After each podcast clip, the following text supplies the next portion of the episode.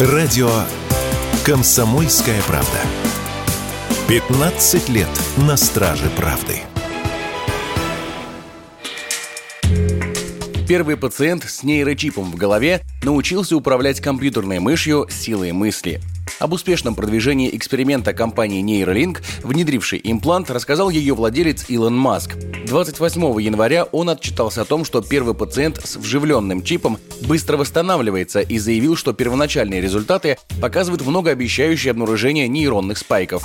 И вот спустя чуть меньше месяца миллиардер заявил о том, что обладатель устройства, получившего название телепатия, уже полностью восстановился и даже научился управлять курсором мыши с помощью силы мысли. Впервые о наборе испытуемых для участия в экспериментах по чтению мыслей с помощью мозгового импланта Маск объявил в 2019 году, однако первоначально технологию решили испытать на животных.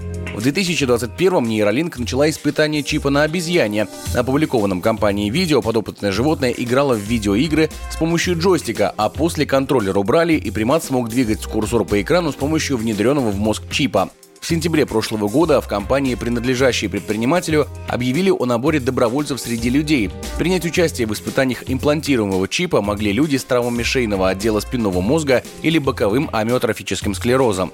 По словам экспертов, такие исследования могут помочь лучше понять, как работают импульсы головного мозга, и впоследствии может даже появиться способ лечения различных болезней. Об этом радио «Комсомольская правда» рассказал руководитель лаборатории молекулярной биоинженерии Института биоорганической химии Российской Академии наук, доктор химических наук Константин Мирошников.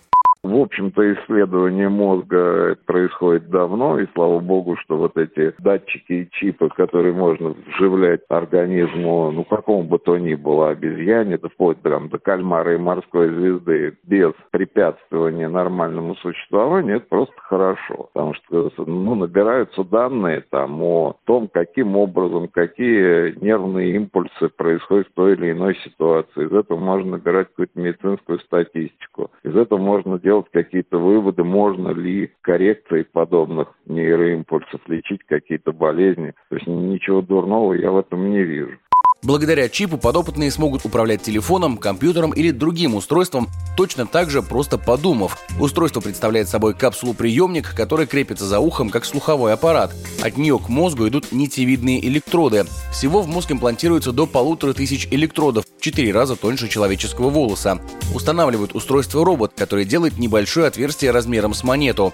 По задумке авторов, в дальнейшем технология вживления чипа разовьется до такого уровня, что после операции даже не нужно будет тратить время на восстановление в клинике. Об этом рассказал сам Илон Маск.